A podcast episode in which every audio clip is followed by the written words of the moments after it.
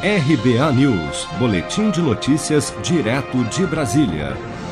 O presidente do Supremo Tribunal Federal, ministro Luiz Fux, disse nesta quarta-feira que é preciso dar uma satisfação à sociedade sobre os ataques hacker ao Superior Tribunal de Justiça e ao Tribunal Superior Eleitoral neste mês.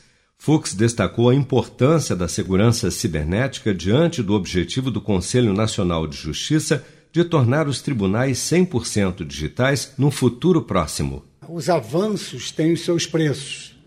E nós verificamos que nós precisamos nos aprimorar nessa área da tecnologia, principalmente porque estamos lançando, através do CNJ, o programa Justiça é 100% digital.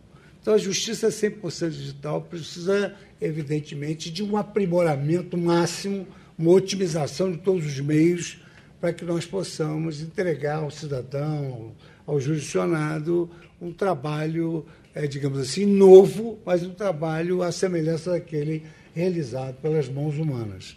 Por outro lado, nós também não podemos desconhecer uma realidade presente, que foram, digamos assim, os eventos que ocorreram no Superior Tribunal de Justiça, que ficou praticamente uma semana parado, e o Tribunal Superior Eleitoral, que também noticiou que houve problemas lá na apuração das eleições em decorrência de, digamos assim, é, incidentes relativos à área digital que nós precisamos nos aprimorar. As declarações foram dadas durante a abertura da primeira reunião do Comitê de Segurança Cibernética do Poder Judiciário, criado pelo Conselho Nacional de Justiça na semana passada. O TSE informou ter neutralizado no dia da votação um ataque que tentou sobrecarregar os sistemas da Justiça Eleitoral, mas um outro ataque teria sido sofrido em outubro, quando teriam sido roubados dados referentes a servidores do tribunal. Segundo o presidente do TSE, ministro Luiz Roberto Barroso, nenhum desses incidentes tem relação com o atraso na apuração dos votos no último domingo. No dia 3 de novembro, um ataque hacker derrubou todos os sistemas do Superior Tribunal de Justiça, que precisou de mais de uma semana para voltar à normalidade. Os julgamentos por videoconferência, retomados apenas na terça-feira, ainda apresentavam instabilidade.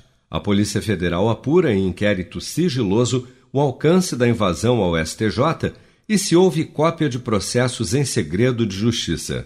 Seja para conquistar sonhos ou estar seguro em caso de imprevistos, conte com a poupança do Sicredi. A gente trabalha para cuidar de você, da sua família e proteger as suas conquistas. Se puder, comece a poupar hoje mesmo. Procure a agência Sicredi mais próxima e abra sua poupança. Sicredi, gente que coopera cresce.